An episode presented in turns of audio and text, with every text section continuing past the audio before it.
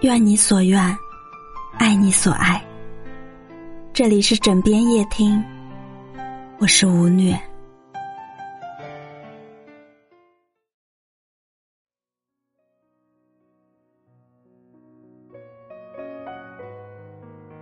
最近读到一篇格林童话《费切尔怪鸟》，其中的隐喻非常有意思，我对他们有了一些自己的联想。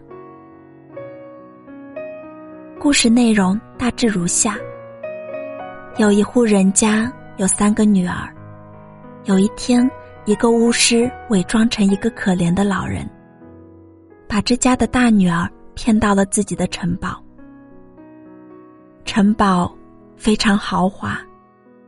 巫师告诉他：“我要出一趟远门，给你所有房间的钥匙，你可以进城堡里面，除了一个小房间的所有房间。我还会给你一个蛋，你要好好保护，寸步不能离身。”巫师走了。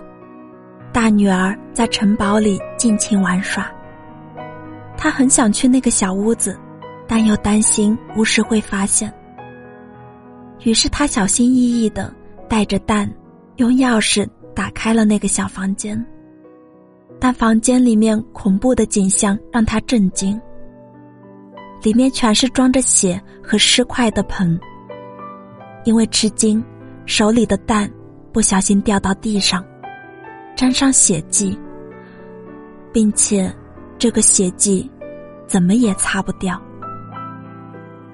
等巫师回来，他就发现这个蛋上面有血迹，就对大女儿说：“你违反了我的规则，所以你得死。”然后他把大女儿给杀了，放在小房间里面。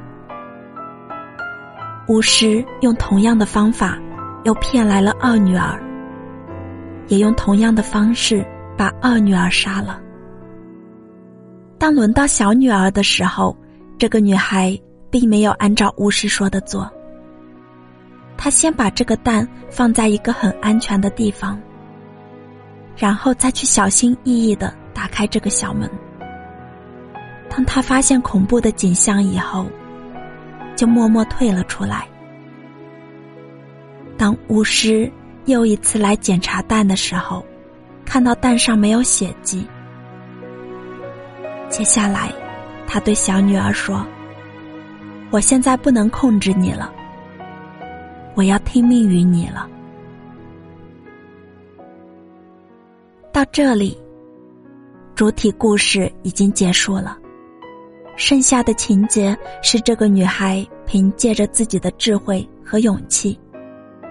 最终，不仅自己活着回到家里，还复活并救出了之前遇害的姐姐们。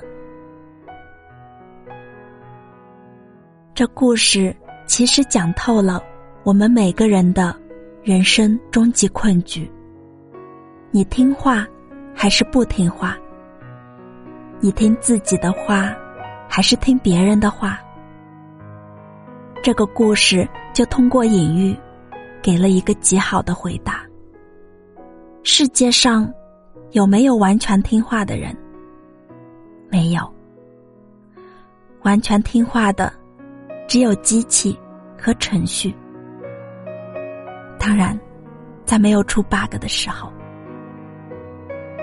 不听话、突破禁忌，是人的一个本能和本性。在圣经中，突破禁忌。是偷吃禁果，在这篇童话里，禁忌就是那个不被允许进入的小房间。几乎每个人都渴望着突破，渴望着不听话，但是很多人既做不到完全不听话，也做不到完全听话，就会处于一种半妥协的状态。被恐惧和欲望驱使，听一半，不听一半。就像前面两个姐姐，她们都选择了去开那个房间的门，这遵循了自己的渴望。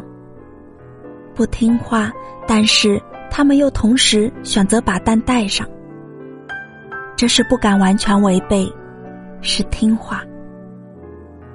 这样好像更安全、更稳妥，两头都站着，但其实这种感觉很撕扯，反而更让人惴惴不安，没有确定感。